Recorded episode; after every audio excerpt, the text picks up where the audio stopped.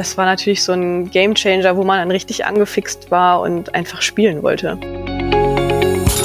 Ja, also vom Altersunterschied war es schon schwierig, muss ich sagen. Also ich habe mich ganz schön alt gefühlt.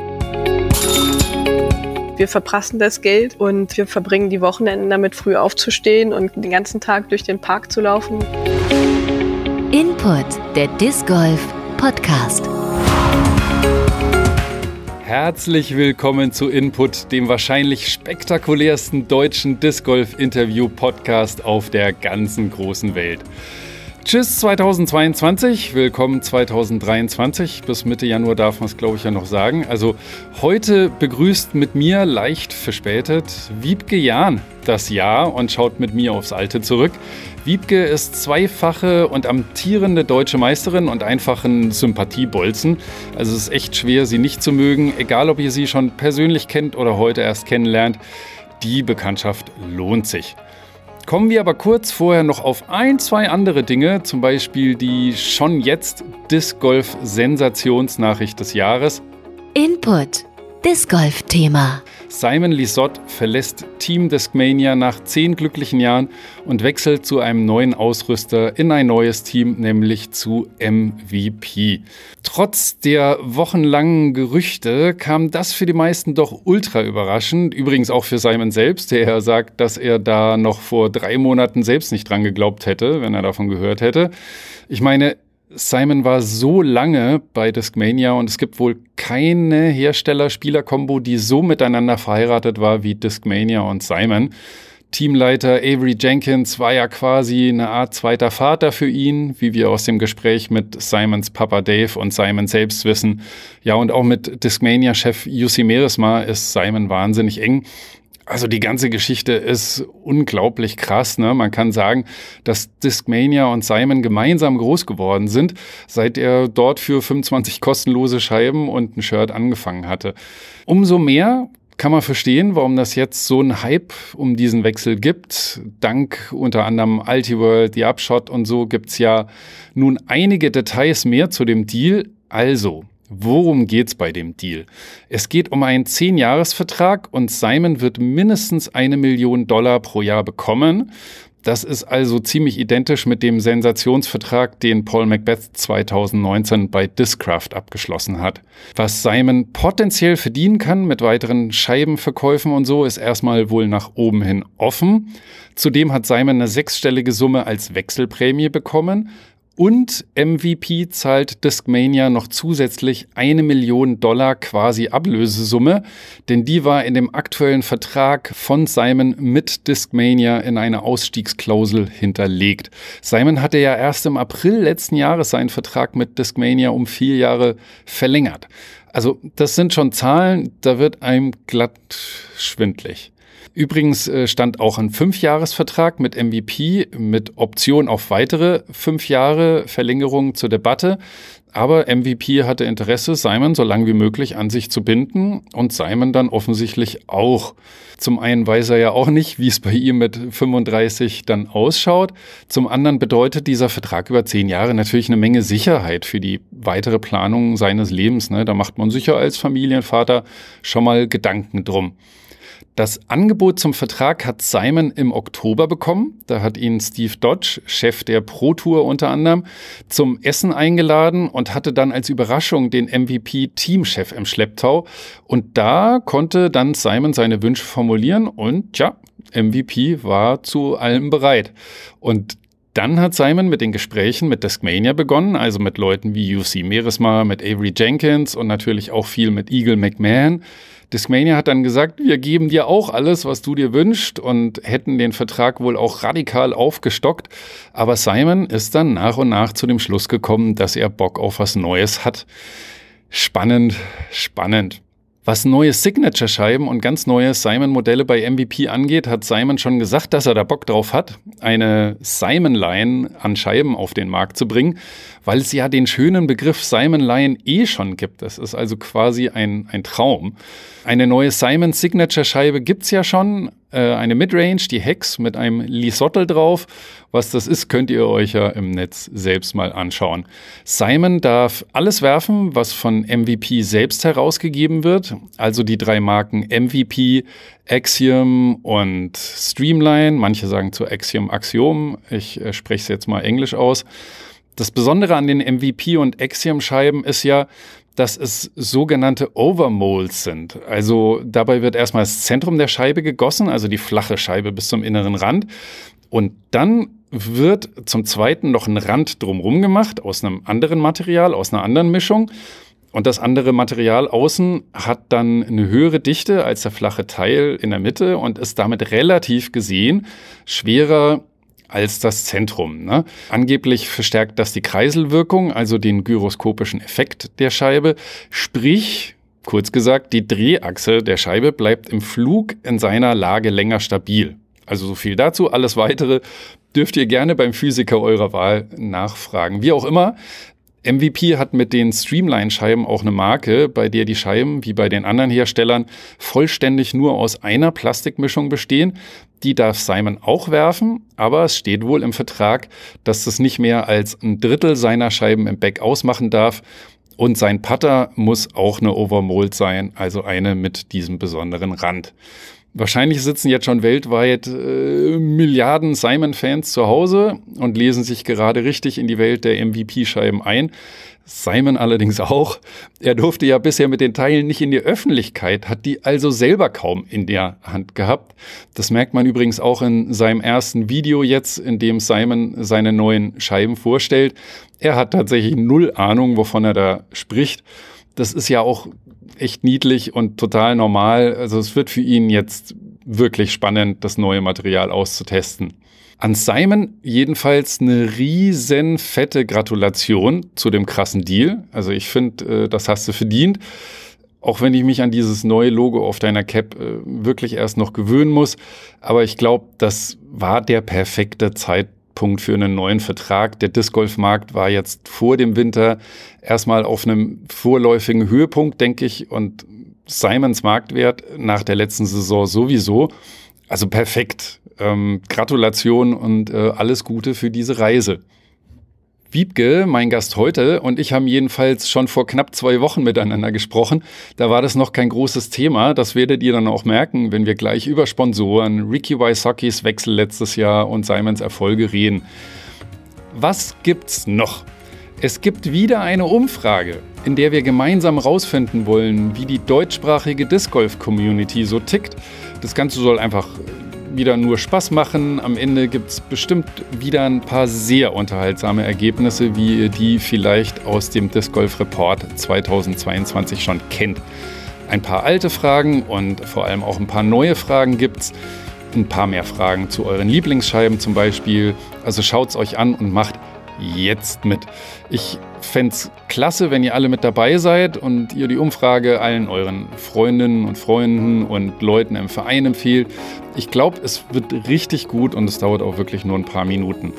Das Ganze ist komplett anonym, also ihr könnt nur auf die Fragen antworten, auf die ihr wollt. Es gibt keine Pflichtfragen und wirklich nur, falls ihr für eure Teilnahme vielleicht beschenkt werden wollt, könnt ihr freiwillig eure E-Mail-Adresse am Ende hinterlassen. Falls ihr das macht, äh, gibt es Preise im Wert von 250 Euro in Form von Gutscheinen von Disc Golf Online Shops, die das liebenswerterweise unterstützen. Das sind dann der Disc Golf Store DE aus Berlin, der CrossLab Disc Golf Shop, dann auch discgolf4u.com, birdie-shop.com und schiebelorde.ch. Also an euch, an diese fünf Läden schon mal vielen, vielen, vielen Dank. Das ist großartig, dass ihr die Sache unterstützt. Und jetzt an euch da draußen, mitmachen und weitersagen. Ein Link zu der Umfrage findet ihr in den Anmerkungen zu dieser Episode und auf input-discgolf.de. Input natürlich, wie immer mit 2T, so wie sich das im Disc Golf gehört. Und nun zum Gespräch mit Vibi. Input. Disc Golf Typen. Hallo Wiebke. Hey, hallo. Schön, dass du heute dich mit mir unterhalten magst. Das freut mich sehr. Ich will ja, außer dass wir dich heute hoffentlich ein bisschen besser kennenlernen, noch eine Art Jahresrückblick machen. Und es gibt auch kaum eine Gesprächspartnerin, mit der ich mir das so gut vorstellen kann wie dich, weil ich kenne dich schon so lange, da hast du noch nicht mal Disc Golf gespielt. das stimmt, wir kennen uns wirklich sehr lange und ich, ich muss gestehen, ich habe mal überlegt, wie lange es ist und ich bin noch nicht auf eine komplette Jahreszahl gekommen, aber ich freue mich auch sehr, dass wir uns jetzt in diesem Rahmen unterhalten. Und ich bin ganz gespannt. Ich glaube, die meisten kennen dich unter Wiebke. Wenn mir ab und zu noch das Wibi rausrutscht, dann liegt das einfach daran, dass ich dich jetzt irgendwie mindestens ein Jahrzehnt schon so nenne, äh, wahrscheinlich länger. Also, hey, Leute, Wibi und Wiebke, das ist die gleiche Person, nämlich du. So. So, sag doch mal kurz, wie war dein Jahr 2022 in kurzen Worten? Daumen hoch, Daumen runter? Daumen hoch, sehr groß hoch. Also sportlich gesehen war es mit das erfolgreichste und äh, ereignisreichste Jahr, was ich, glaube ich, bis jetzt in der Disc Golf Karriere hatte. Da kommen wir gleich noch ausführlicher drauf. Aber ich würde gern damit anfangen, und das hat auch viel damit zu tun, wie wir uns kennengelernt haben, wie dein Weg zum Disc Golf eigentlich genau war. Wann hast du denn mit dem Sport angefangen und wie kam's? Oh, ich, also ich glaube, es muss so 2008, 2009 gewesen sein, als ich in meiner Heimatstadt Leer ähm, in der Lugabirumer Sportwoche Ultimate Frisbee gesehen habe. Und das war so ein Zusammenschluss von ein paar Jungs und Mädchen aus Hannover, aus Bremen, aus Emden, die ähm, zur Sportwoche gegangen sind nach Leer und haben die Sportart fortgestellt. Und das fand ich so cool, ja, dass ich damals mit dem Volleyball aufgehört habe und in Fechter habe ich damals studiert, habe ich einen Ultimate Frisbee Kurs angeboten. Du hast selber einen Kurs angeboten. Ja, ich hatte überhaupt keine Ahnung davon und habe dann aber gleich gedacht, es gibt es nicht in Fechter, da muss ich was abändern. Sehr schön, so habe ich dich kennengelernt. Packt immer gleich mit an, selber den Sport das erste Mal gesehen, schon macht seine AG sehr schön. Wie ist es dann weitergegangen? Weil Ultimate ist ja noch nicht Disc Golf. Irgendwo musste er mal rübergesprungen sein. Nach meinem Studium, das ich in Oldenburg beendet habe, bin ich nach Hannover gezogen und habe dort im Team Ultimate gespielt. Und irgendwann will man natürlich immer besser werden und die Jungs im Verein meinten, hey, komm mal mit, wir spielen hier Disc Golf und da lernst du weiter zu werfen. Und dann bin ich mit ein paar Jungs und ich meine, du wärst auch einer der ersten gewesen, die ähm, dann mit mir Disc Golf gespielt haben. Just for fun. Das kann durchaus sein, ja. Wie in so vielen Ultimate-Vereinen gibt es äh, bei den Funaten in Hannover natürlich auch ein paar Leute, die ja an einem schönen Wochenendtag losziehen und mal Disc Golfscheiben werfen. Ja. Wie waren denn deine Anfänge? Ähm, gleich Feuer und Flamme oder hast du gedacht, was ist, was geht denn hier ab? Ja, tatsächlich war es wirklich Liebe auf den ersten Blick mit dem Sport. Es hat super viel Spaß gemacht. Ich glaube, man kann sich das gar nicht mehr so vorstellen, dass man halt mit sechs Mann und einem schweren Korb durch die durch den Park gegangen ist. Mal, einer musste immer vorlaufen, den Korb hinstellen, dann wieder die 100 Meter zurücklaufen, damit dann alle diese Bahn spielen können. Und das hat aber irgendwie super viel Spaß gemacht, dass ich dann gleich angefangen habe, die ersten Turniere auch zu spielen. Und habe dann versucht, Ultimate und Disc Golf parallel zu spielen, aber beim Disc Golf war ich von Anfang an relativ erfolgreich und ähm, musste mich dann irgendwann entscheiden. Und dann habe ich mich tatsächlich für das neue, interessante dann entschieden und bin dann weiter Disc Golf gegangen und habe dann mit dem Ultimate aufgehört. Okay, mal provokant gefragt, wann hast du denn gemerkt, dass du eine bessere Disc Golferin bist als Ultimate Spielerin? So klingt's ja. Tja, ich glaube, beim Ultimate als Teamsport ist man natürlich immer äh, ist es eine ganz andere Sportart und es ist natürlich ähm, ein verbreiteter Sport. Es gab viel mehr Teams als wahrscheinlich Frauen beim Disc Golf. Und mit den guten Voraussetzungen war es dann auch einfach mal möglich, den ersten Platz zu machen. Ich habe vorhin eine Urkunde gefunden von 2014 und das war relativ am Anfang und gleich erster, zweiter Platz. Das ist natürlich super motivierend, dabei zu bleiben, muss man sagen. Absolut.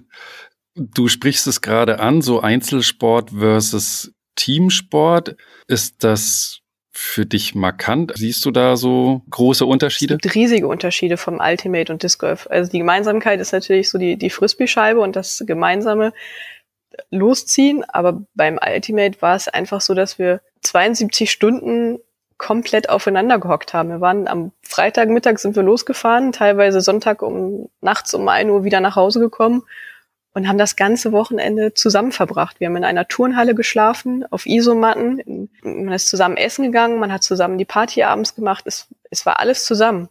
Und gerade wenn man angefangen hat, Disc Golf zu spielen, dann dachte man so, okay, jetzt äh, ist die Runde vorbei, was machen wir jetzt?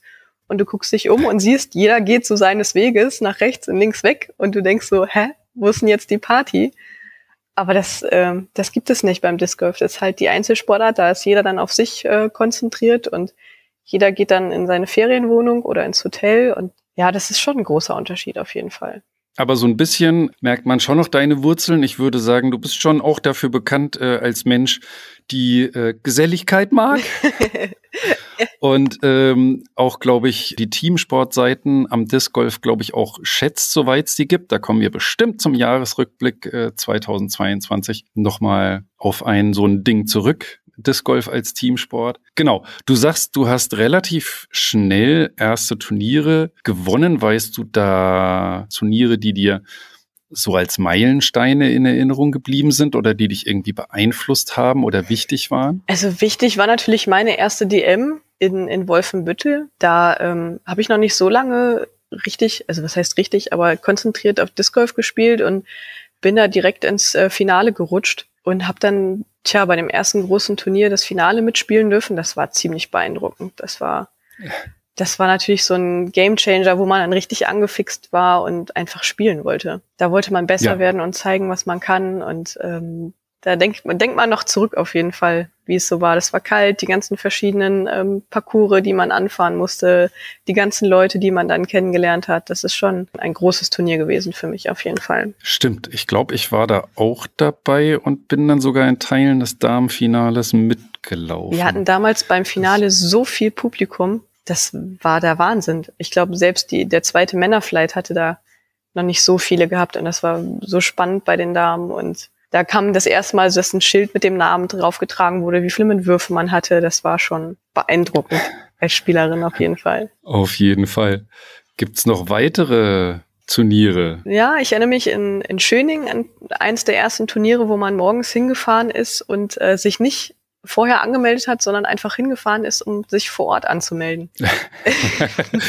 das war noch Zeit, ne? ja, kann man sich, glaube ich, gar nicht mehr vorstellen, weil es heute mit einer Anmeldung äh, lange im Voraus ist und früher war es noch nicht so, dass man das machen musste. Man ist einfach hingefahren und konnte spielen. Das Lustige daran ist, wir reden hier nicht von irgendwelchen grauen Vorzeiten, sondern das ist Pi mal Daumen sieben, acht Jahre her. Ne? Mhm. Ne?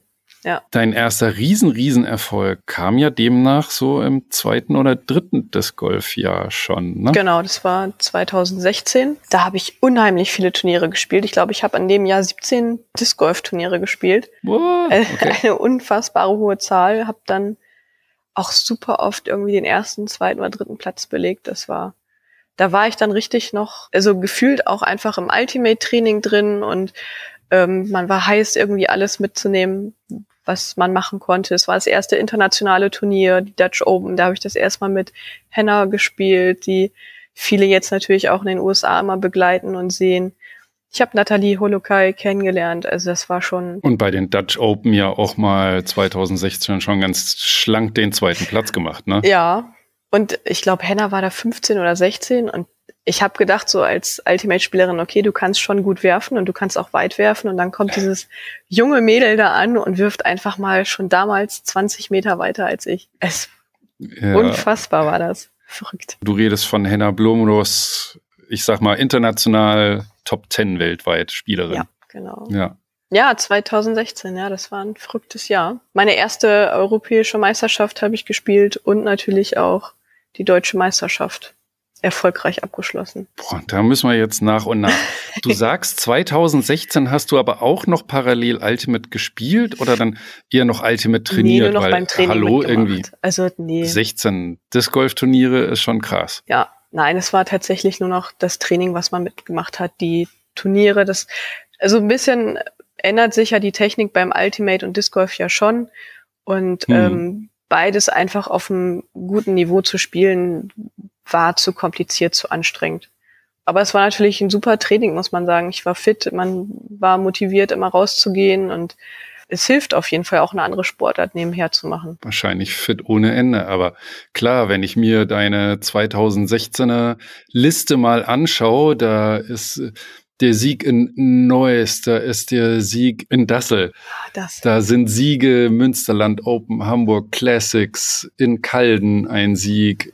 Oh Gott, es wird immer mehr. Es wird bei den Expo Open. Alter Falter. Ja, und dann die deutschen Meisterschaften. Waren das dann deine zweiten oder dritten deutschen Meisterschaften? Das müssen die zweiten gewesen sein. Krass, ja. Mhm. Gut. Einmal Finalteilnahme und dann einmal den Sieg holen. Genau. Respekt. Und es war nicht mal knapp.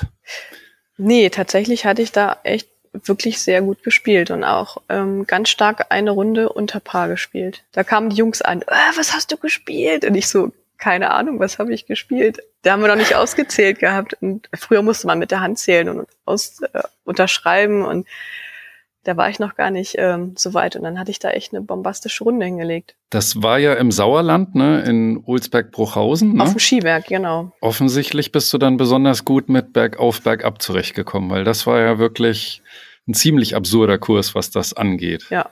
Aber er hat schon Spaß gemacht. Also die, äh, die Scheiben, die dann natürlich den Berg runtergerollt sind, die waren natürlich nicht so witzig, muss man sagen. Aber an sich war das schon, also für mich aus dem Flachland auf jeden Fall schon ein krasser Unterschied. Weißt du noch, ist natürlich schon ein bisschen her, wie das für dich war, gleich so in Führung zu liegen? Man ist auf jeden Fall motiviert dabei und möchte auf jeden Fall zeigen, was man kann. Ich habe da in dem Jahr schon gemerkt, dass es relativ gut für mich läuft und ich da ähm, gut spiele, gute Erfahrungen auch sammeln konnte und wollte es natürlich dann auch ähm, zeigen. Als Favoritenrolle hat man irgendwie immer Druck. Das ist nicht weniger, sondern eher mehr geworden in den letzten Jahren. Und ich glaube, früher war man noch ein bisschen unbedarfter dabei. Aber man hat immer Druck, dass man es natürlich auch beweisen möchte. Hm. Du hast zwei Wochen vor diesen deutschen Meisterschaften, als du deinen, deinen ersten deutschen Meistertitel errungen hast, hast du ja auch erstmals, du hast es schon erwähnt, bei den Europameisterschaften teilgenommen. Hm. Welche Erinnerungen hast du daran? Oh, ganz viele. Also ich muss sagen, dass ich nachnominiert wurde und dass es am Anfang gar nicht so einfach war, ähm, frei zu bekommen. Als äh, Beamtin ist es nicht immer möglich, sich irgendwie Urlaub zu nehmen und von daher musste relativ viel Arbeit und Zeit noch ähm, reingesteckt werden, dass ich für so einen langen, relativ langen Zeitraum frei bekomme. Es war nicht in den Ferien. Der Vorstand hat damals noch ein Empfehlungsschreiben geschrieben. Mein, äh, meine Kollegen haben damals Stunden für mich gesammelt, weil das alles als Minusstunden für mich abgerechnet worden sind. Dann hat man irgendwann dieses Deutschland-Trikot bekommen und man war so wahnsinnig stolz darauf, das äh, tragen zu dürfen. Und dann ging es irgendwie los mit dem Flieger. Das, dadurch, dass alles so spät und kurzfristig war, war natürlich keine große Planung mit dem mit dem anderen Team möglich. Ich bin dann alleine nach Finnland geflogen. Es war ja in Finnland, Oulu. Und das war schon alles super aufregend, diesen Weg dann alleine damals zu machen. Ich hatte Glück, ich Mhm. hatte eine relativ schnelle Unterkunft gefunden. Ich konnte bei ein paar Jungs in, ins Haus gehen und habe dann auf dem Sofa geschlafen im Wohnzimmer. Beste Voraussetzung. Es war echt wirklich gut und die haben da auch auf mich aufgepasst und man ist dann zusammengefahren und hat ähm, zusammen trainiert. Das war schon, ja, das war schon glücklich für mich. Ui. Ja, bist gleich mal adoptiert worden von den alten Hasen. Ja, genau, das war schon, war schon gut. Und äh, dann ging das Spielen los und ähm, Hm. ich weiß noch, es war so wahnsinnig windig an dem Turnierwochenende und immer waren, es, es gab ein, zwei Videos, die Nico von mir gemacht hat, wo die Scheibe einfach in dem Korb rein und auf der anderen Seite wieder rausgeflogen ist und zehn Meter hinter mir lagen. Und wir hatten dann echt so einen richtig coolen Damenflight in der letzten Runde, wo es dann auch natürlich um nicht mehr viel für uns ging. Wir waren dann um den Platz, ich habe glaube ich den achten Platz belegt, also um acht, neun, zehn. Es ging ja um nichts, wir haben ja nicht um den Sieg gespielt und dann hieß es immer nur, okay, wir müssen jetzt irgendwie die Stimmung hochhalten, damit wir dieses Ganze überstehen, weil es einfach so stürmisch war und da sind Freundschaften entstanden, mit denen, also hat mich immer noch Kontakt, weil es einfach äh, eine prägende Zeit war. Das war schon verrückt. Ja, klar. Ja, auf jeden Fall. Es gibt ja auch Videos von dem Turnier, kann ich jedem nur empfehlen. Es ist ein absurder Spaß, diesen Sturm zu beobachten und wie die ja. Leute ver verzweifeln. Hast du dann auch immer so auf dem Schirm, also Christine Tatar war ja da auch dabei und Evelina Salonen, dass du dann immer, wenn du jetzt die Weltmeisterschaften siehst und die Profis dann immer sagen kannst, hey, mit der habe ich auch schon Runden gedreht und so hier. Klar. Meine Buddies. Auf jeden Fall. Also das ist ja schon, ich habe ja in den letzten Jahren relativ viel international gespielt. Das heißt, ich hatte auch schon Glück mit, mit Paige und mit Katrina in einer Runde zu spielen. Und das sind natürlich immer alles äh, bleibende Eindrücke, die man hat und wo man dann auch am Ende immer mitfiebert. Und bei Christine ist es tatsächlich auch so, dass wir uns dann auch ähm, nach dem Turnier öfter mal schreiben und natürlich Glückwünsche austeilen. Sie hat ja relativ gut gespielt und da freut man sich immer mit. Mhm. Und ich muss auch sagen, gerade so in den letzten paar Jahren mit der Family zu reisen, das natürlich auch, hat das bei denen Eindruck hinterlassen und man hat sich dann wiedererkannt tatsächlich über die Jahre. Das schweißt dann auch so ein bisschen zusammen hier, die Families unter sich, die das so machen? Ja, Families gibt es ja leider nicht viele, die das machen. Wir sind da so ein bisschen die Einzelgänger. Aber natürlich äh, weiß man nach drei, vier, fünf Turnieren, okay, das ist, äh, wenn da das kleine Mädchen mitläuft, die gehört dann zu Wiebke und Christoph. Das geht dann durch. Oder man sieht sich einfach viel öfter und äh, behält sowas im Kopf. Oder man kommt öfter ins Gespräch. Also Katrina freut sich immer, wenn sie Keke sieht und kommt immer zu ihr und spricht mit ihr.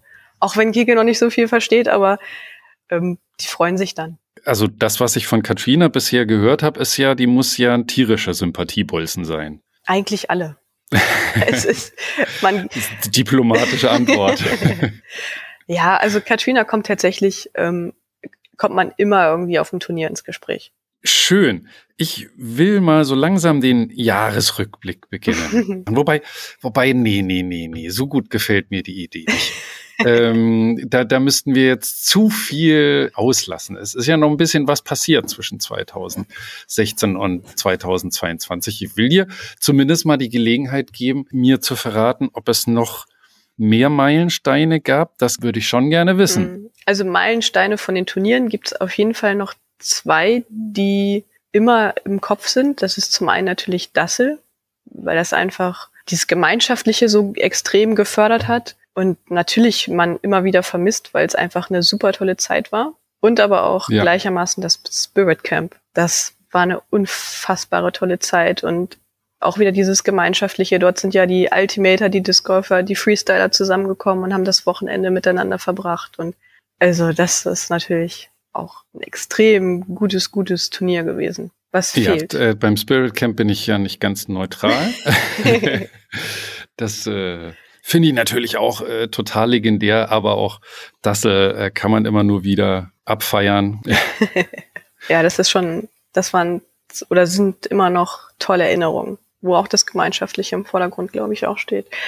Ja, und dann im Privaten ist natürlich die Hochzeit und äh, die Geburt meiner Tochter das äh, das Wichtige, was in den letzten Jahren passiert ist und wovon das ganze Leben sich natürlich äh, gewandelt hat und abhängig ist. Ja. Ganz klar. Für die Leute, die schon auf deutschen Turnieren waren und trotzdem aber hinterm, äh, unterm Stein wohnen, sei gesagt, dein, dein Mann ist der Herr, der auch äh, in Disc Golf Deutschland als Rippe bekannt ist. Mhm. Den dürften einige kennen, weil meist ist er schwer zu überhören. Das stimmt.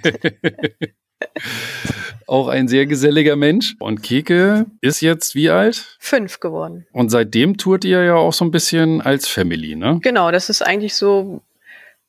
Es, man muss ja dazu sagen, Disc Golf ist ja eigentlich Hobby. Also was heißt eigentlich? Disc Golf ist Hobby. Ja. Wir verdienen damit nicht großartig Geld, sondern wir verprassen das Geld und äh, wir verbringen die Wochenenden damit, früh aufzustehen und den ganzen Tag durch den Park zu laufen. Da muss dann natürlich irgendwie auch alles drumherum passen. Und äh, das machen wir dann auch, soweit wie es geht, natürlich immer gern zusammen, um dann trotzdem noch die Zeit miteinander verbringen zu können. Wie kegelt ihr denn aus, wer Kinderdienst hat? Also manchmal ist es so, dass wir beide sagen, oh, ich kann auch auf Keke aufpassen. Nee, ich mache das wohl. Also wir freuen uns natürlich immer, die einzelne Zeit mit dem Kind dann zu haben, aber es kommt immer drauf an. Ich muss ja gestehen, ich habe öfter mal die großen, langen Turniere, die über drei, vier Tage gehen. Und dann stecke mhm. ich natürlich dann auch gerne unter dem bei den anderen Turnieren zurück, damit Christoph einfach auch die Chance hat, äh, die Turniere zu spielen, die er gerne möchte und nicht immer nur mitreisen muss. Und manchmal, wenn wir dann beide wirklich spielen wollen und es gar nicht anders geht, dann kommt manchmal auch meine Mama und passt auf Keke auf oder Schwiegerpapa kommt auch mit. Das geht natürlich auch immer noch mal. Das ist natürlich dann Traum. Ja, wir, wir leben unseren Traum als Familie, das stimmt, das kann man so sagen. Ja, und immer an der frischen Luft. Und äh, dann kommen wir doch mal zum Rückblick 2022. Ich habe gedacht, ich äh, sitze mit dir hier am imaginären Lagerfeuer. Das, das Jahr 2022 war ja in vielerlei Hinsicht, ich sage mal, suboptimal. Das klammern wir heute mal komplett aus weil, wie du schon gesagt hast, das Disc Golf Jahr war ja in, in vielerlei Hinsicht beeindruckend, sowohl bei dir als auch international, also wenn wir jetzt mal nach Monaten vorgingen, äh, fällt mir natürlich im Januar schon gleich das große Ding ein. Da hat nämlich Ricky Wysocki äh, Innova verlassen, was wohl auch so ein bisschen überraschend kam. Da zu Verwerfungen geführt hat und ist zu Dynamic Disc gegangen für schlappe eine Million im Jahr, hat noch so eine Prämie drauf bekommen in Kryptowährung. Gut, die ist jetzt nicht mehr so viel wert wie vor einem Jahr. Aber das war natürlich eine dicke Nachricht. Dieses Jahr ist ja jetzt das Jahr Januar, da gehen auch schon wieder die Meldungen los, wer da alles wie die Sponsoren wechselt. Ist das eine Seite des Sports, die dich interessiert oder ignorierst du das eigentlich ganz gut? Naja, also tatsächlich kriegt man natürlich immer mal wieder was mit, dank den sozialen Medien. Es sind natürlich inzwischen bei einigen schon Summen, also eine Million, das ist für mich so unfassbar viel Geld. Das macht, das ändert natürlich den kompletten Spiel auch irgendwo, ne? weil die Spieler sich viel mehr darauf konzentrieren können, fit zu sein, sich gut zu ernähren, die besten Voraussetzungen haben. Ich glaube, Ricky war mit so der erste, wo ich mitbekommen habe, dass ähm, er auch einen Manager hat, der die Tour plant. Das heißt, er hat auch einfach einen viel besseren Fokus als vielleicht welche, die noch nicht komplett professionell spielen können. Ja, absolut. Ich glaube in dem Fall sogar eine Managerin, das ist doch die, die man immer so laut schreien hört. Kann gut sein. Wenn er pattet oder einen guten Ruf macht, äh, Wurf macht. Ja, du bist ja selber gesponsert, ja. schon seit einiger Zeit. Sag mal, wie kam das? Ich habe es jahrelang tatsächlich auch bei Dynamic Disc probiert, gesponsert zu werden, habe da E-Mails hingeschrieben und mich ähm, gut hingestellt, dass ich eigentlich eine gute Spielerin bin und äh, ich es verdient hätte auch ähm, gerade als Lehrerin den Sport weiterzubringen und da besser zu werden. Es hat aber nie geklappt. Die mussten schon ansparen für Ricky. Ja, wahrscheinlich. Vielleicht. Ich glaube, die hatten einfach so unfassbar viele Anfragen und man muss ja auch sagen, dass Deutschland nicht immer so, ich glaube, den Fokus hat sondern eher den skandinavischen hm. Bereich oder den amerikanischen Bereich. Und man geht da, glaube ich, einfach unter. Und ähm, ich hatte dann Glück, dass Marvin bei Prodigy gesponsert ist oder zu dem Zeitpunkt natürlich auch noch. Und er hat dann einfach einen Kontakt hergestellt und eine Empfehlung für mich ausgegeben. Und dann kam es zu E-Mails und man hat sich gut verstanden und dann hat Prodigy gesagt, ja, du bist eigentlich genau das, was wir suchen und wir würden dich gern, wir würden dich gern sponsoren. Cool. Und ihr seid noch bis zum heutigen Tag miteinander glücklich? Ja, mehr, mehr als das. Beim Upper Park war es eigentlich ganz witzig, weil Rippe sich dort beworben hat. Der hatte dann ein Gespräch und kam mit dem, mit dem Martin ins Gespräch und dann kamen die auch irgendwie auf mich in, zu sprechen und dann meinte Martin so, ja, wenn deine Frau auch spielt, willst du nicht auch gesponsert werden von uns? und das war dann so ein Zufallsprodukt einfach, wo ich man sich natürlich dann freut, dass man da auch gesehen wird und dass man da mitlaufen kann. Ne? Februar, du ist mir gar nichts Besonderes eingefallen, außer dass ein gewisser Simon Lisott Vater geworden ist Ach. und ähm, wir irgendwie äh, keine 72 Stunden später eine der aus meiner Sicht sensationellsten Input-Folgen zusammen aufgenommen haben. Aber gut, das ist nur ein sehr persönlicher Rückschau in den Februar. Ach, ich glaube, den aber, aber, schon auch viele interessiert oder einfach ähm, gerne mitnimmt, ne? Also Simon ist ja in ganz Deutschland eigentlich ein beliebter Spieler und äh, jede Information wird, glaube ich, aufgesaugt. Ja, mhm. absolut. Hier, März. Da habe ich mir aufgeschrieben für einen Rückblick. Wiebke gewinnt das erste Eurotour-Turnier in Warastin. Verrückt. Was war da los? Verrückt, verrückt. ja, es ist wieder so ganz typisch. Ich musste mich, oder wir mussten uns am Anfang des Jahres irgendwie entscheiden, was wir machen wollen. Ich hatte mit meiner Chefin gesprochen und ich konnte ein Turnier außerhalb der Ferienzeiten spielen. Und dann war am Ende die, die Überlegung, entweder du spielst in Jer das Turnier oder in Warastin. Und ähm, Warastin ließ sich mit der Familie einfach gut zusammen gestalten. Wir sind zusammen hingefahren. Wir haben von Dinko, dem Organisator, eine deutsche Babysitterin bekommen oder gestellt bekommen, so dass Christoph auch spielen Ach, konnte. Krass. Und so konnten wir beide das Turnier spielen. Und ich hatte natürlich den Vorteil, dass ähm, ich ein paar Mal schon dort gespielt habe. Es wurde ja auch gefilmt.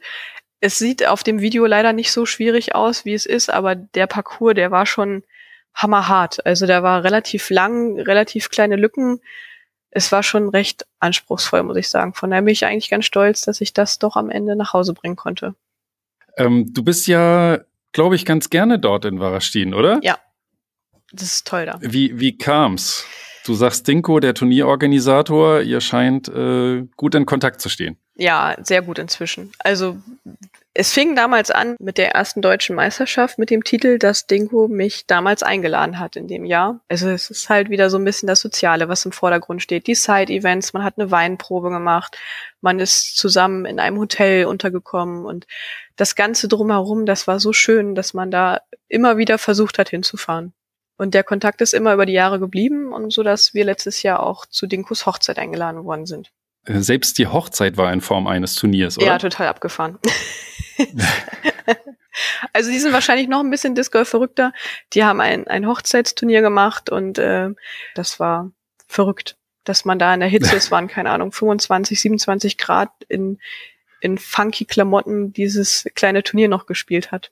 Klingt nach einem großen Spaß. Ja, immer. Ach, schön. Da, aber das hat doch schon ein bisschen Resonanz gegeben, hoffe ich, oder? So, wenn man gleich das erste Euro-Tour-Turnier des Jahres gewinnt. Die Rückmeldung von den ganzen Leuten ist natürlich bombastisch. Also zum einen mein Sponsor hat das natürlich oder meine Sponsoren haben das mitbekommen, die haben was gepostet. Meine Arbeitskollegen waren total stolz auf mich und es ist, also es zieht dann auch immer so weiter Kreise, dass man eigentlich so denkt, Wahnsinn, es ist so eine kleine Sportart, aber es kriegen doch viele Leute einfach viel mit. Großartig. Kommen wir zum April. Da habe ich mir aufgeschrieben als Besonderheit, dass Paige Pierce ihr 16. Major-Turnier gewonnen hat und später sogar noch das 17. Das war ein neuer Rekord für gewonnene Major-Turniere. Ich meine, inzwischen ist es auch in Anführungszeichen leichter, diese mhm. Statistik nach oben zu treiben, wenn man so gut ist wie sie, weil es nicht nur ein bis zwei Majors gibt, wie noch ganz früher, sondern auch mal vier bis fünf pro Jahr. Ja. Je nachdem. Aber du hast ja Paige schon kennengelernt. Ja, ich habe schon tatsächlich äh, mal die zweite Runde mit ihr spielen dürfen. Ich meine, das hey. war in Skellefteå und äh, da hatte ich eine bombastisch erste gute Runde und sie hatte eine natürlich sehr schlechte Runde.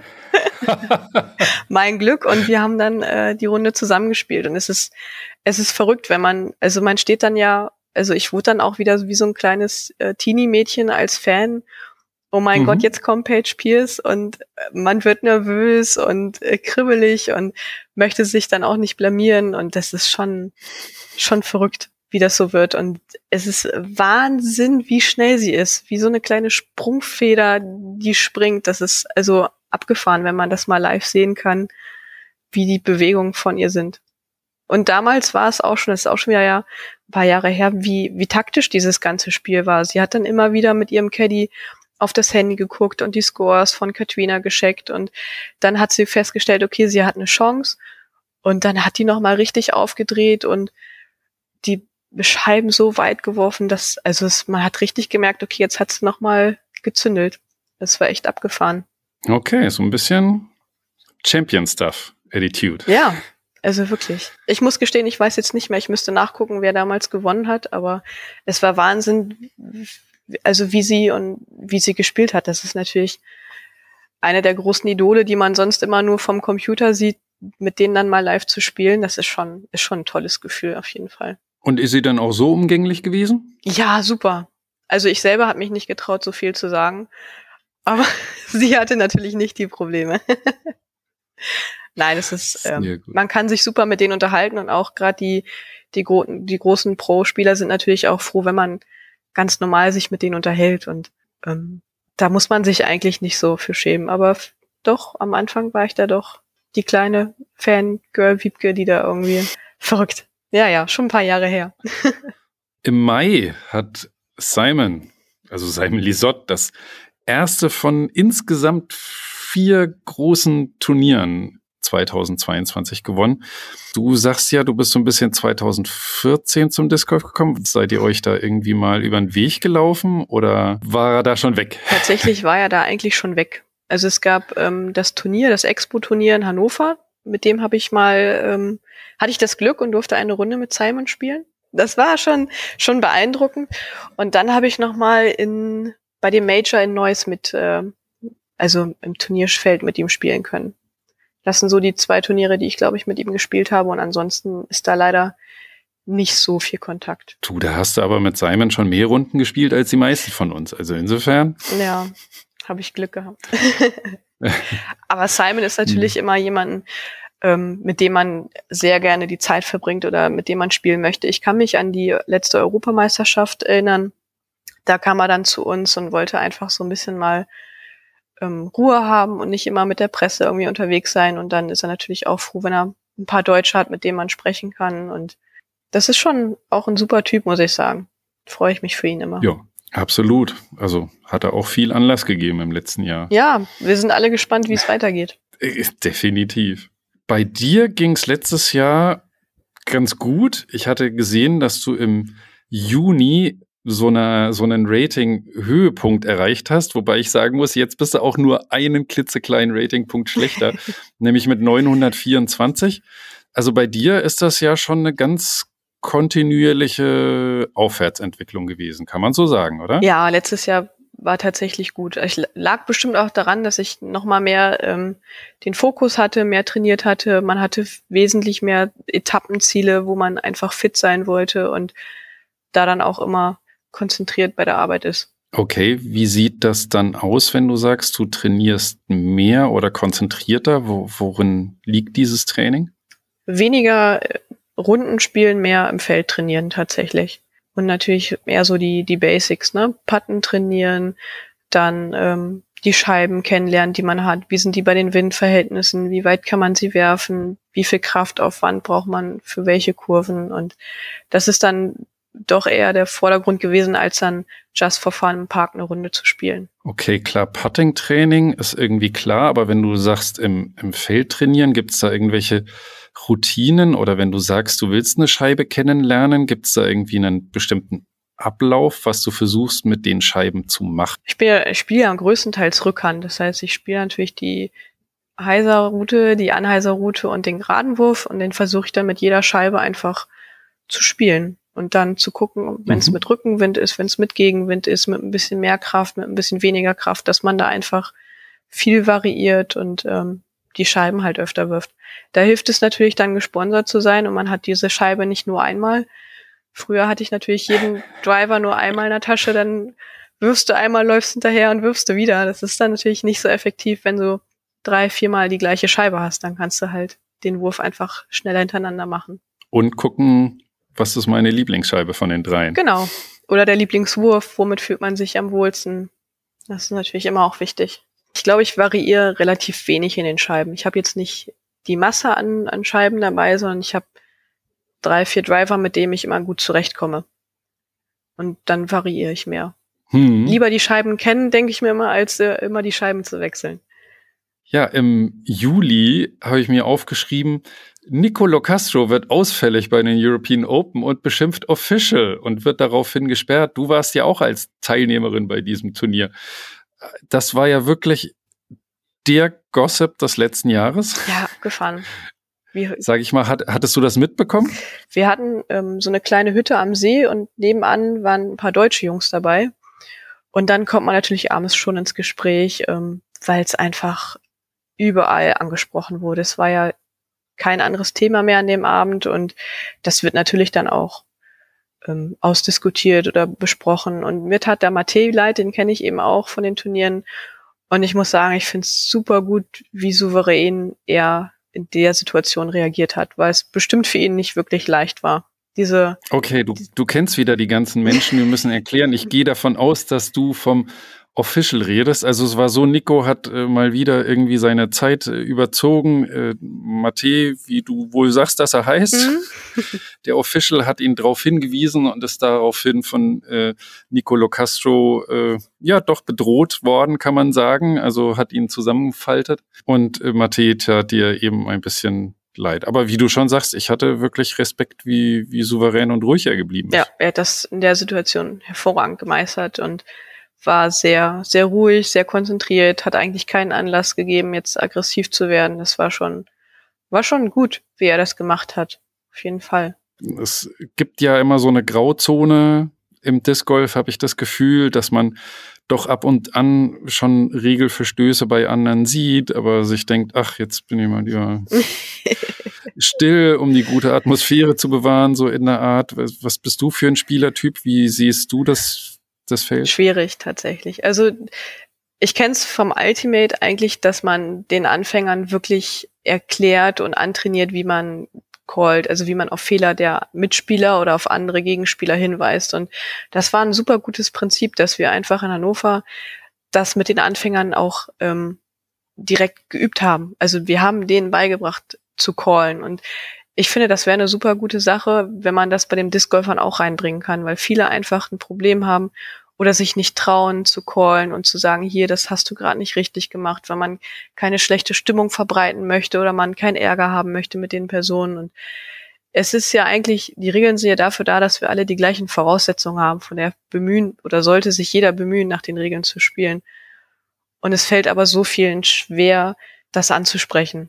Da könnte auf jeden Fall irgendwie noch ein bisschen mehr passieren. Ohne, man mhm. meint es ja nie böse muss man ja dazu sagen. Keiner meint es böse, wenn man, wenn man callt. Hast du denn schon mal so eine problematische Situation erlebt, als du jemanden selbst gecallt hast? Ja, klar. Und man fühlt sich auch nicht gut dabei. Aber es ist ja trotzdem das Richtige. Es ist aber schwer. Das ist richtig, aber was war das für eine Situation? Worum ging es da? Keine Ahnung. Tats also Nichtigkeiten, weißt du? Also es sind ja wahrscheinlich Schrittfehler, Markerfehler, sowas in der Art. Und früher war es halt noch mal ein bisschen leichter. Da hat man oft erstmal eine Verwarnung ausgesprochen und die Regeländerung hat sich bei vielen Regeln ja einfach so weit geändert, dass es gleich einen Strafhof gibt und da wird die Hürde natürlich noch mal größer, andere darauf hinzuweisen. Ah. Das ist natürlich auch immer noch ein Problem, finde ich. Aber es ist nie irgendwie eskaliert mal, als du dabei warst? Nein, tatsächlich noch nie. Auch nicht, als du selber mal gecallt wurdest? ich hoffe nicht. Nein. Du hoffst nicht. Nein, ich, äh, ich werde wahrscheinlich dann eher ein bisschen in mich gekehrt sein und darüber nachdenken, ähm, warum und was da passiert ist. Aber man muss ja immer sich selber hinterfragen. Ne? Also wenn macht man ja selber die Fehler, wenn man gecallt wird. Mhm. das darf man dann halt auch nicht zu ernst nehmen und man muss dann halt einfach äh, weiter nach vorne gucken. Auch wenn man gecallt wurde, dann, mein Gott, dann ist es so. Oder man hat den Strafwurf bekommen, dann ist es so und trotzdem geht's weiter. Ja. Na, das ist ja dann wieder nur die die Sichtung, dass man einfach das nur als, als Hobby macht. Und es ärgert, also es bringt ja nichts, dann sich fünf Bahnen über diesen einen Wurf zu ärgern und hat dann die nächsten fünf Bahnen noch schlechter gespielt. Also. Ja, dann reden wir doch wieder von den schönen Seiten. Wir hatten jetzt im Juli die European Open. Da ist ja nicht nur das mit Nico passiert, sondern es ist ja schon eines der größten und wichtigsten Turniere überhaupt auf äh, diesem Kontinent. Ähm, wie hast du das erlebt, das Turnier? Wahnsinnig toll. Also eins der schönsten Turniere vom Anblick, vom Spielen, vom Gefühl. Also ich kann es nur empfehlen, wenn man die Möglichkeit hat, auch nur als Besucher hinzugehen. Also ein, es ist so schön dort zu sein. Man fühlt sich so erhaben. Das ist jetzt das zweite Mal, dass ich letztes Jahr spielen durfte und es, ich bin wahnsinnig stolz darüber, dass ich die Möglichkeit hatte und dass man über diesen Park, also durch den Park geht und es ist so schön vorbereitet. Die mähen jeden mhm. Morgen den Rasen. Die, dieser Rasen, der kann nur zwei Zentimeter gewachsen werden, aber er wird trotzdem täglich gemäht. Es ist Wahnsinn, wie viel Liebe und Arbeit da von Jussis Seite mit reingesteckt wird und wie toll und spannend er ist. Der Parcours ist anspruchsvoll, er macht aber so viel Spaß, ihn zu spielen und bis auf die letzte Bahn. Aber ansonsten äh, es ist super. Also es gibt kein schöneres Turnier und dieses Jahr oder letztes Jahr waren so viele Zuschauer da wie einfach, wie auf keinem anderen Turnier, glaube ich. Auch in den USA hatten, glaube ich, nicht so viele Zuschauer. Und das ist schon ein gutes Ziel, dorthin Absolut. zu fahren, genau. Jetzt bin ich neugierig geworden. Ich habe keine letzte Bahn so vor mir im Kopf. Vielleicht fällt es mir ein, wenn du sie nochmal beschreibst. Was ist das Problem mit der letzten Bahn? Man spielt bergauf und rechts und links ist äh, die ganze Zeit UB. Und vor der mhm. letzten Bahn habe ich sicher im Finale gestanden und nach der Bahn habe ich dann sicher nicht mehr im Finale gestanden, weil ich einfach oh. nichts gelernt habe und einfach zu oft äh, ins Ubi geworfen habe. Und habe da, glaube ich, die neuen dann gespielt und äh, mich damit aus dem Finale gekegelt tatsächlich. Wie das mal davor ja. auch schon. Da habe ich auch die letzte Bahn einfach nicht äh, vernünftig spielen können. Das ist das Problem mit diesen letzten Bahnen und diese blöden Parcours-Designer machen das auch noch absichtlich. ja. Ich habe es mir auch dieses Jahr äh, bei der DM in Rüsselsheim gedacht, diese letzten beiden Bahnen. Aber gut, da kommen wir später zu. äh, kommen wir erstmal zum, zum August, der glaube ich, hoffentlich für dich voller Highlights war. Ich habe gesehen, du hast erstmal ein Turnier in Norwegen gewonnen, die Hammer Open. Da standen mal über 500 Dollar auf dem Siegerscheck. Alter mhm. Falter. Mhm. Verrückt, ne? War das dein Rekord? Äh, ja, tatsächlich schon. Und ja. also auch abgefahren, wie viel Geld das äh, für ein Turniersieg ist. In Deutschland ist das einfach noch nicht so gang und gäbe oder einfach nicht möglich, dass es da so viel Preisgeld gibt. Norwegen ist ein teures Land. Wahrscheinlich reichen da die 500 Dollar für zwei weitere Tage Urlaub. ja, so ungefähr. ja, der, der nächste Höhepunkt folgte auf dem Fuß. Du warst bei der Teamweltmeisterschaft dabei, ne? Ja. Ja, ich habe ja gesagt, so eine, so eine Team-WM ist wahrscheinlich noch das, was am ehesten des Golf an einen Mannschaftssport rankommt. Äh, wie hat es dir Spaß gemacht? Es ist äh, Wahnsinn gewesen. Also eine Woche voller verrückter Erle Erlebnisse und Gefühlen und so viel Freude, so viel Spannung, so viel Spaß zusammen. Wir waren ein großes Team von den Spielern, von dem Vorstand, von dem Captain, aber auch von Leuten, die einfach dabei waren, die die Eltern von Martje zum Beispiel oder von Kevin, der Papa, mein Mann und Tochter waren dabei und dann waren aber auch Karina mit ihrem Freund dabei, die als Fan eigentlich dazu gestoßen sind und dann aber auch voll im Team mit drin waren. Wir haben dann alles irgendwie zusammen gemacht. Wir hatten statt ein Teamabend hatten wir gefühlt vier Teamabende und ja, das war schon, war schon echt ein tolles Gefühl. Das war Wahnsinn das Wetter war super und es fing an bei der Eröffnung, dass wir mit Fahren durch die Stadt gelaufen sind, eine Dreiviertelstunde. Die Polizei hat die Straßen abgesperrt und äh, das, das war schon ein unglaubliches Gefühl. Du sagst, ihr wart ein großes Team. Wie läuft so eine Team-WM ab? Es gab immer Spiele. Zum Beispiel als ein, einmal hast du als Einzelperson gespielt oder du hast ein Double gespielt. Und bei den Double hast du halt mit den verschiedenen Divisionen gespielt. Das heißt, ähm, eine Frau hat einen mit einem Master zusammengespielt oder der Master hat mit dem Open-Spieler zusammengespielt. Das wurde immer vorgegeben. Wir waren drei Frauen, das war vollkommen in Ordnung. Wir hatten, glaube ich, alle drei die gleiche Anzahl an Spielen. Da war ja Ende mit dabei und Martje. Und wir haben uns also auch untereinander einfach immer unterstützt. Wir waren immer dabei, wir sind mitgelaufen. Und da gab es eigentlich überhaupt kein Konkurrenzdenken, sondern wir haben immer für den anderen mitgefiebert und waren für den anderen da sei es dann auch nur Trinken zu organisieren oder eine Banane zu holen. Das war schon toll. Kannst du dich denn an irgendwelche ganz besonderen Matches erinnern? Ähm, eins, was wirklich im Kopf geblieben ist, war das Spiel gegen Portugal. Das, ähm, das war von Anfang an, konnte man halt sehen, dass die Portugiesen einfach ein schlechtes Rating haben und ähm, hm. das habe ich dann gegen Sophia gespielt die kennst du auch, die Ultimate-Spielerin, Sophia.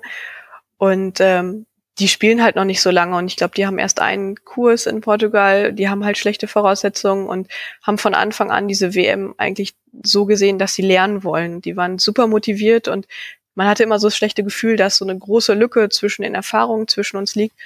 Und die haben sich aber einfach bei jedem Wurf gefreut und das war einfach schön mitzuerleben, dass die das so positiv gesehen haben obwohl sie eigentlich so schlecht gespielt haben. Und am Ende gab es dann auch, das war das auch etwas Neues, dass es halt am Ende einen Circle gab, dass man einfach mit den Gegenspielern zusammenkam und nochmal einfach das Spiel reflektiert hat.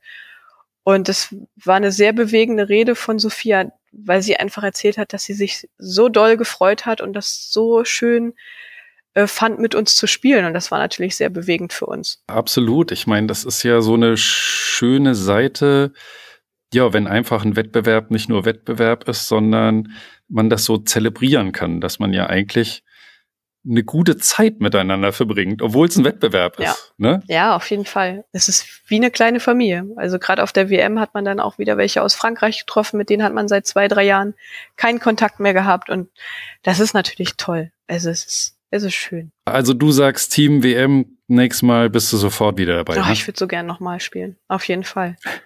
es, es war so schön. Ich muss auch sagen, was wirklich auch in Erinnerung ist, ist mit Jörg zu spielen, mit Jörg Eberts. Das hat so viel Spaß gemacht und obwohl man irgendwie ja gar nicht so richtig weiß, wie der andere vielleicht in welcher Situation spielt, muss man sich vorher überlegen, wer spielt bei welcher Bahn den T-Shirt und es war ja auch viel Taktisches dabei und es war, es hat schon super viel Spaß gemacht. Jörg ist ein super lustiger Typ, muss ich sagen. Und das äh, habe ich vorher gar nicht so richtig wahrgenommen, weil er einfach in einer anderen Division spielt und man einfach vorher, glaube ich, nie die Chance hatte, in der Runde zusammenzuspielen. Und das ist dann schon schon besonders gewesen, muss ich sagen. Und mit den anderen natürlich auch. Ich hätte super gern auch mal ähm, eine Runde mit den anderen gespielt, mit denen ich nicht spielen konnte, aber dafür war dann leider zu wenig Zeit. Dann hätten wir wahrscheinlich noch eine Woche weiterspielen müssen. Aber ich hatte zum Beispiel die Chance, eine Runde mit Ender zu spielen und das war total cool, einen Frauendouble zu spielen. Das hat super viel Spaß gemacht. Aber das wusstest du vorher, die ist ja auch unterhaltsam. Natürlich. Sehr gut. Im September habe ich mir aufgeschrieben. Ich bin ja motiviert, wirklich zu jedem Monat was zu finden. Super, ja. Äh, Christine Tatar, Weltmeisterin aus Europa. Ja, super geil. Also was Besseres kann uns doch gar nicht passieren. Also Europa kommt. Also es ist, wir sind alle super, super stolz und sie ist echt eine gute gute Spielerin und sie kämpft auch ganz schön, dass sie da einfach ähm, trainiert und einfach super spielt, muss ich sagen. Ja, gute Spielerin ist ja fast noch untertrieben. Ich würde sagen, ihre letzte Saison ist ja geht als eine der dominantesten Saisons in, in der Geschichte des Frauendisc-Golf ein. Ne? Also sie hat, glaube ich, von 14 Pro-Turnieren, wo sie angetreten ist, hat sie, glaube ich, siebenmal gewonnen, was schon eine absurde Quote ist. Und sie war, glaube ich, immer auf dem Treppchen oder so. Ja, also abgefahren, wie gut sie spielt und eine ganz tolle Person. Und ich muss natürlich auch immer noch als Mutter sagen, sie hat natürlich auch die Tochter zu Hause und es ist halt schon auch ein ganz schön harter Job, dann die, also zumindest die Tochter dann zu Hause zu lassen. Ne? Puh, das ist schon auch nicht einfach, dieser Job dann. Ne? Und dann muss man auch wirklich sehen, dass es dann der Job ist und nicht ein Hobby, so wie wir es machen. Im Oktober letzten Jahres waren mal wieder deutsche Meisterschaften und ähm, weißt du noch, wer deutsche Meisterin geworden ist? Ja, ich werde es nie vergessen. Ich bin's geworden. Hey, und warum wirst du es nicht vergessen? Es hat äh, tatsächlich doch jetzt länger gedauert, als ich eigentlich das vorgehabt habe, nochmal die deutsche Meisterschaft zu gewinnen. Aber mhm. ähm, ja, das Jahr lief gut für mich und leider ist natürlich auch Antonia ausgefallen, die sonst die klare Favoritenrolle hatte und ähm, dann stand ich auf einmal oben. Man kann aber sagen, wenn man die Ratings anschaut, da hätte aber auch Antonia ihr absolutes Top des Golf auspacken müssen, um da mitzuhalten. Ne? Also das war schon auch amtlich, was du da abgeliefert hast. Ja, also das Turnier lief gut für mich. Also ich bin auch ganz stolz, dass ich eigentlich ähm, jedes Mal die Karte gewonnen habe. Es war ja total toll. Bei den deutschen Meisterschaften gab es am Ende der Runde für jeden, der das, äh, der die beste Runde hatte im Flight, eine kleine Schokolade. Da bin ich schon stolz drauf, dass ich die halt auch ähm, jedes Mal gewonnen habe. Auf jeden Fall. Du hast es gesagt, du bist diesmal Top-Favoritin gewesen und nicht nur, ich sag mal in Anführungszeichen, nur Mitfavoritin. Äh, macht das für dich einen Unterschied? Ja, der Druck erhöht sich. Also auch wenn man jetzt sagt, okay, Antonia war nicht da, es sind ja, also es kommt natürlich immer auf die Tagessituation drauf an, wie spielt man selber, wie spielen die anderen. Gerade Martje hat dieses Jahr, also das Jahr einfach herausragend gespielt, war Nachwuchsspielerin und die konnte man auch überhaupt nicht unterschätzen. Das war nie klar, dass ich da auf jeden Fall den Titel holen werde, sondern das war schon immer noch, okay, wir schauen mal, wir arbeiten uns vorwärts. Hm. Deine härteste Konkurrenz, du sagst es, war Martje Sumowski. Wer die noch nicht so richtig gut kennt, dem kann ich auch da nur eine Input-Folge mit ihr empfehlen. Ähm, da lernt man sie, glaube ich, ganz gut kennen. Martje ist auch noch nicht so lange dabei, aber was glaubst du, wird schon mit die härteste Konkurrentin sein diese Saison, oder? Also wenn sie so weitermacht, dann wird die uns alle schlagen, meilenweit. Also okay, das ist mal ein Statement. Klar, sie hat die besten Voraussetzungen. Sie spielt Ultimate, hallo. Ähm, ist, ist fit.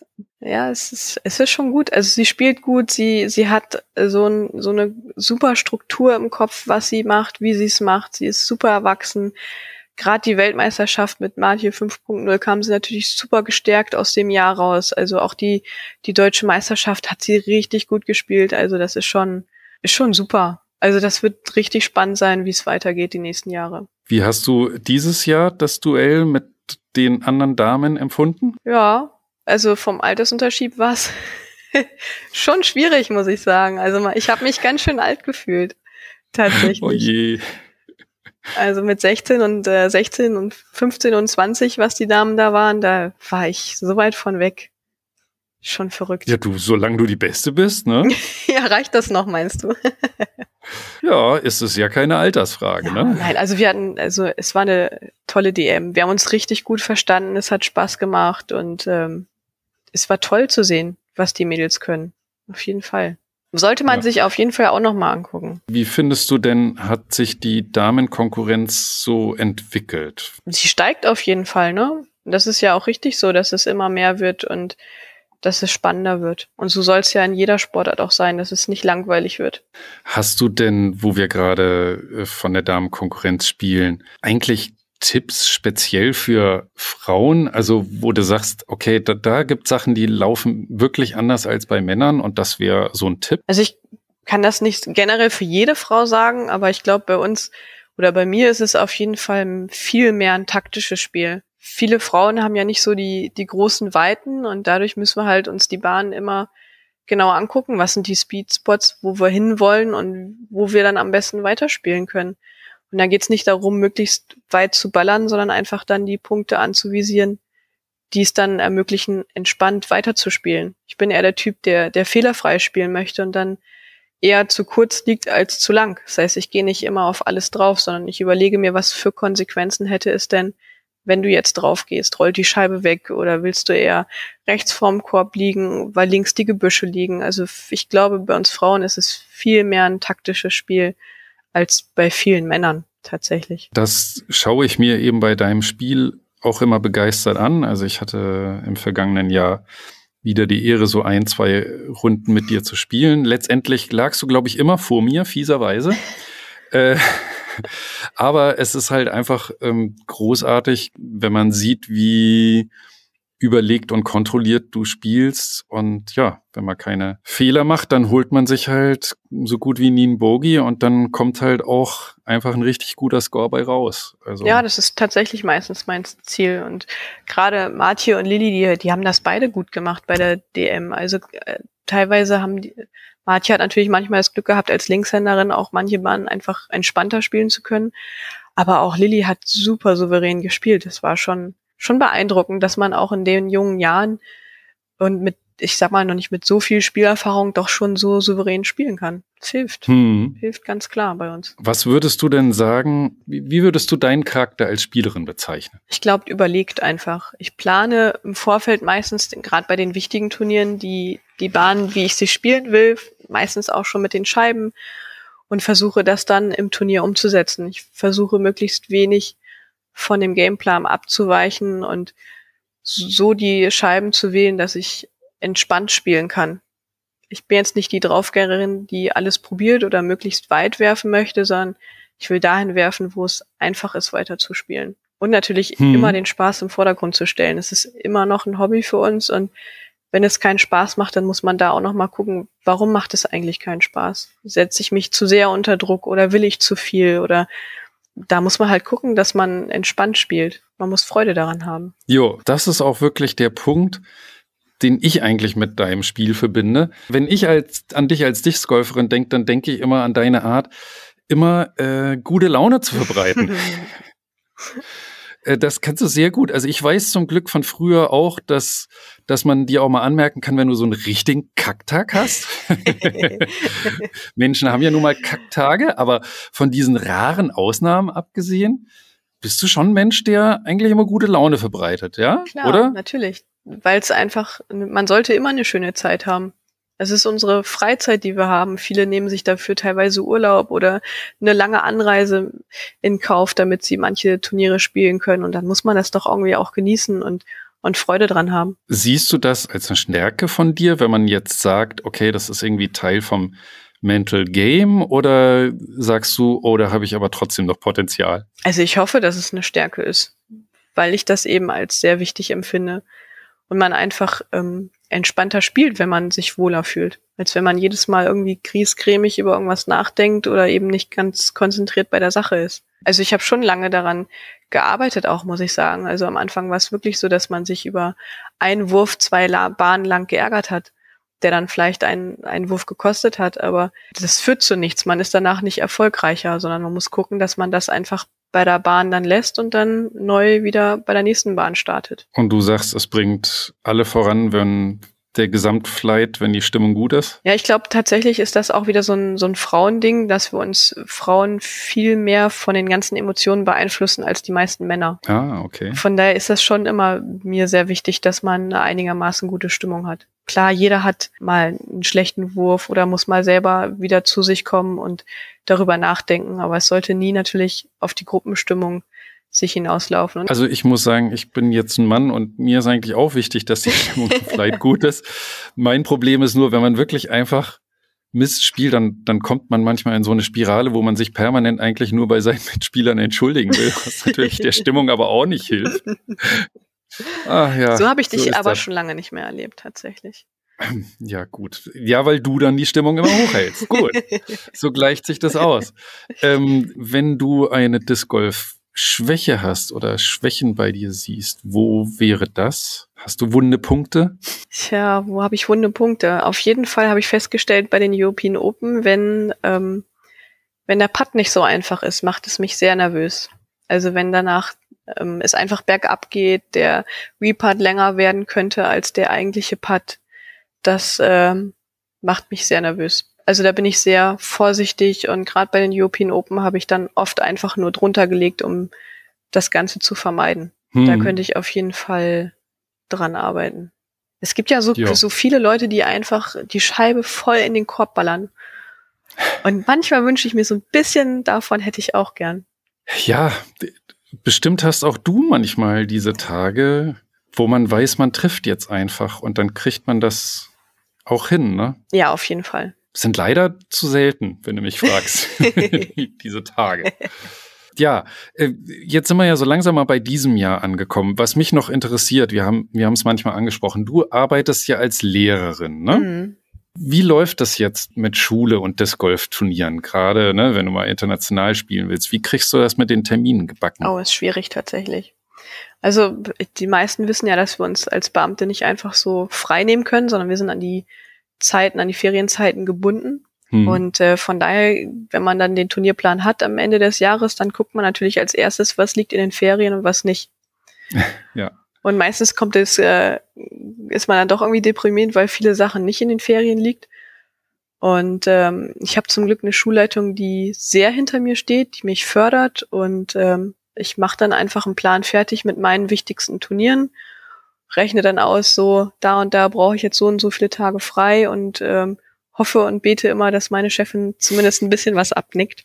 Und äh, die deutschen Meisterschaften sind natürlich genauso wie die europäischen Meisterschaften immer schon ein Anreiz, mir natürlich freizugeben, weil man das natürlich auch fördern möchte. Und mhm. dafür kriegt man eher frei als für ein C-Turnier, sag ich mal, in Deutschland natürlich. Ne? Was hast du dir denn für dieses Jahr vorgenommen? Gibt es schon irgendwie absehbare Highlights, wo du sagst, also da willst du unbedingt dabei sein?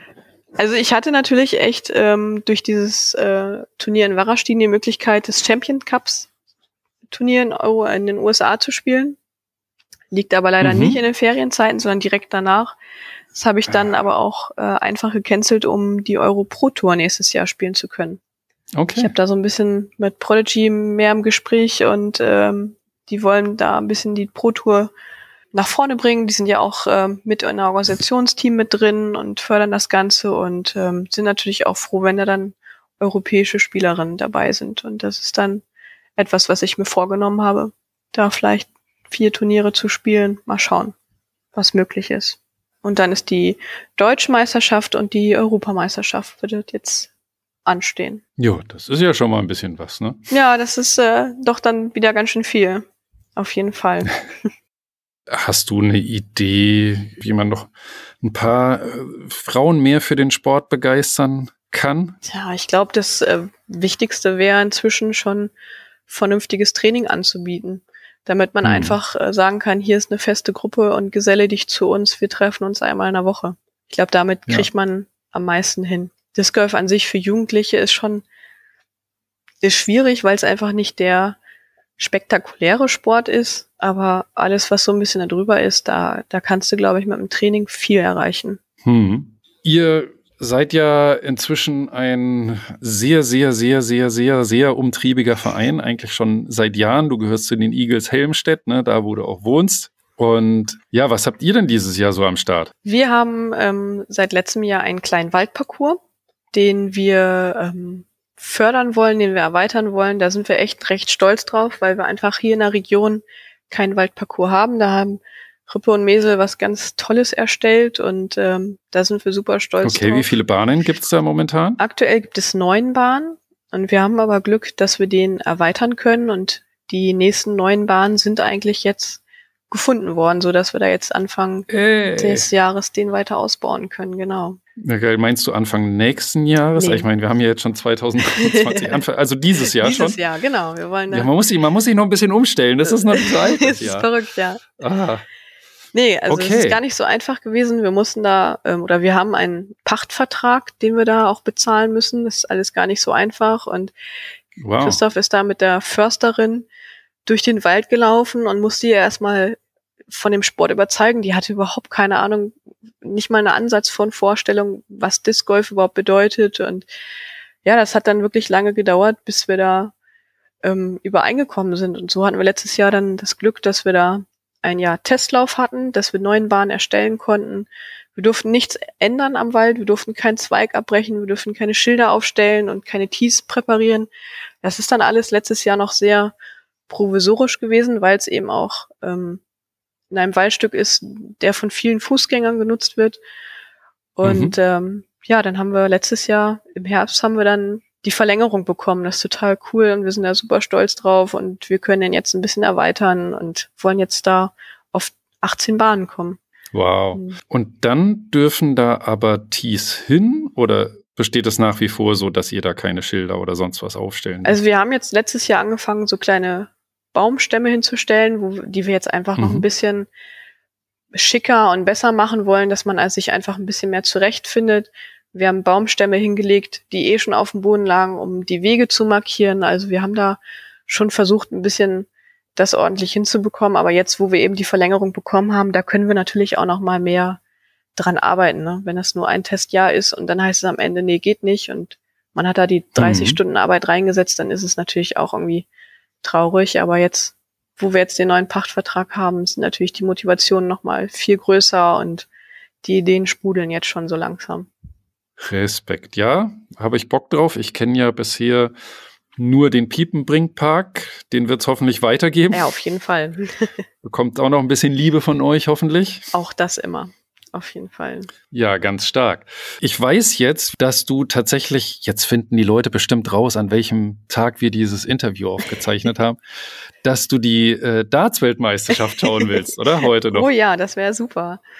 Wir drücken für alle ja. für Clemens die Daumen. Also du bist da richtig drin, oder was? Kennst dich aus? Ja, also was heißt, man kennt sich aus? Also ich finde es tatsächlich äh, jedes Jahr witzig, das zu gucken. Und man, man fiebert dann so ein bisschen mit. Und wenn jetzt natürlich ein Deutscher im Halbfinale ist, dann ist das natürlich richtig cool. Also ich finde generell Sport anzuschauen und live zu sehen, super, muss ich sagen. Ich gucke mir auch gerne mal ein Fußballspiel oder ein Eishockeyspiel an. Das ist, das macht schon Spaß. Weil ansonsten bedanke ich mich schon mal recht herzlich ein erstes Mal für dieses Gespräch. Genau, ich will aber noch was von dir wissen, ja? Es gibt ja diese kleine Input Hall of Fame, ja? Mhm. Also alle meine Gesprächspartnerinnen dürfen da eine Person nominieren oder ein Turnier oder ein Parcours oder eine Bahn oder eine Scheibe oder was auch immer, was mit Disc Golf zu tun hat. Und es wird in diese Hall of Fame gestellt. Da ist auch schon eine ganze illustre Schar an Dingen und Personen vereint. Und ich wollte fragen, ob du dafür auch einen Vorschlag hast. Ich habe, ähm, ich hätte super viele Leute und Sachen und äh, Bahnen im Kopf, aber ich habe mich am Ende tatsächlich ähm, für eine Person entschieden. Und ich denke, mhm. wir alle können super stolz darauf sein, dass äh, Stefan Mesel bei uns äh, bekannt ist und er sich äh, so überaus groß für den Sport Disc Golf sich engagiert und so viele Aufgaben übernimmt. Im Vorstand beim Disc Golf, aber auch bei uns im Verein ist er am Vorstand. Das ist Wahnsinn, was er ableistet und was er alles macht. Das ist, glaube ich, ein passender Augenblick und dafür einfach mal Danke zu sagen, dass er das macht.